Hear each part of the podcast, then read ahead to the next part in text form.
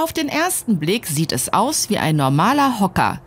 Allerdings ist er alles andere als gewöhnlich, denn er besteht zu 100 Prozent aus alten Corona-Schutzmasken. Sein Erfinder ist der 22-jährige Südkoreaner Hanel Kim. Als das Coronavirus ausgebrochen war, hatte ich gemerkt, dass alleine ich in einem Monat 30 Masken wegschmeiße. Ich dachte, das ist ein Problem und es muss einen Weg geben, diese Masken wiederzuverwerten. Der Wohndesign-Student sammelt die Maskenabfälle von Schulen und Krankenhäusern. Inzwischen stellen ihm auch Fabriken ihre Reste zur Verfügung. Ich lasse die Masken vier Tage lang stehen, damit sie desinfizieren. Dann erhitze ich sie mit 300 Grad. Das kann kein Virus überleben.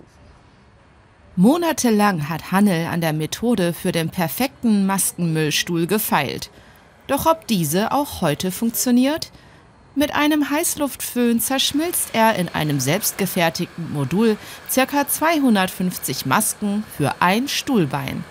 Ausgekühlt wird dieses hart wie Stein. Damit könnte ich einen Kampf gewinnen. Für einen ganzen Stuhl gehen um die 1500 Masken drauf, die sonst im Müll gelandet wären.